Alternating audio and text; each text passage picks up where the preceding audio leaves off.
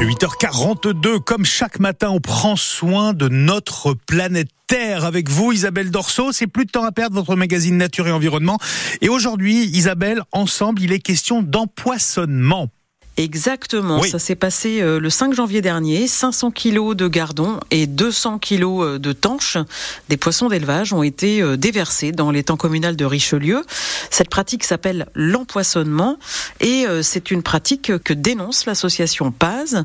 Bonjour Amandine Sanvicence. Bonjour. Vous êtes la cofondatrice de l'association Paz qui défend hein, les intérêts des animaux et vous dénoncez, suite à une grande enquête que vous avez menée en 2022, vous dénoncez cette pratique de l'empoisonnement.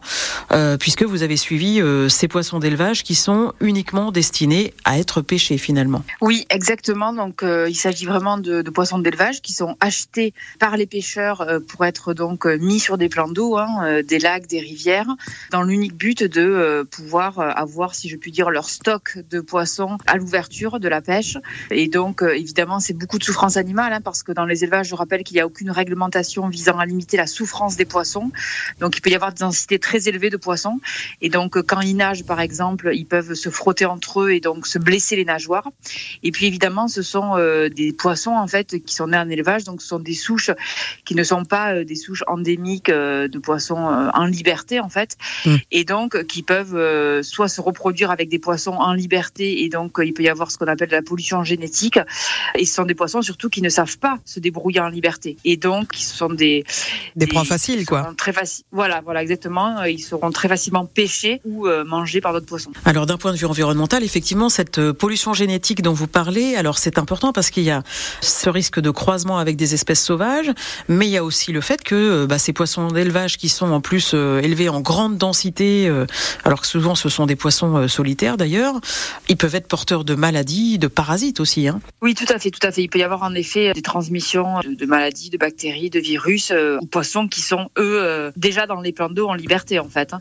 Donc euh, évidemment, ce n'est pas une pratique qui est neutre, euh, c'est de la souffrance animale, ça a évidemment des conséquences environnementales, et tout ça, je le rappelle, hein, juste pour un loisir, juste pour s'amuser. Donc nous, on souhaite l'interdiction euh, de l'empoisonnement dans le but de pêcher, et là, au niveau local, nous avons écrit au maire de Richelieu notamment, pour déjà pour le sensibiliser, et aussi pour lui dire que s'il y a des plans d'eau dont il a la compétence, donc des plans d'eau communaux, on lui demande de mettre un terme à cette pratique. Alors c'est vrai que les poissons, c'est un peu les parents pauvres de la condition animale parce que, euh, bah, comme ils ne crient pas, euh, voilà, on a tendance à penser qu'on peut pas leur faire de mal, sauf que euh, ils ont des nerfs tout comme nous et que donc ils ressentent évidemment la douleur. Oui, tout à fait. En effet, c'est vrai que comme ils vivent dans un autre milieu, qui n'ont pas de corde vocale, hein, qu'ils saignent un peu moins que les mammifères, c'est vrai qu'on a une sensibilité moindre.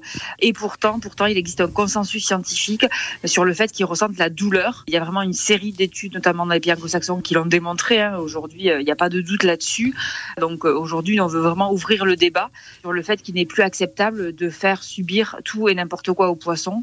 À chaque étape de la pratique de l'empoisonnement, il y a de la souffrance animale. Donc il y a en amont l'élevage, ensuite ils sont transportés dans des sortes de camions citernes, ensuite ils sont déversés à l'eau, mais vraiment violemment. Hein. Et puis ensuite, euh, ils vont être évidemment pêchés. Et puis souvent, ils sont laissés agoniser en fait au sol etc.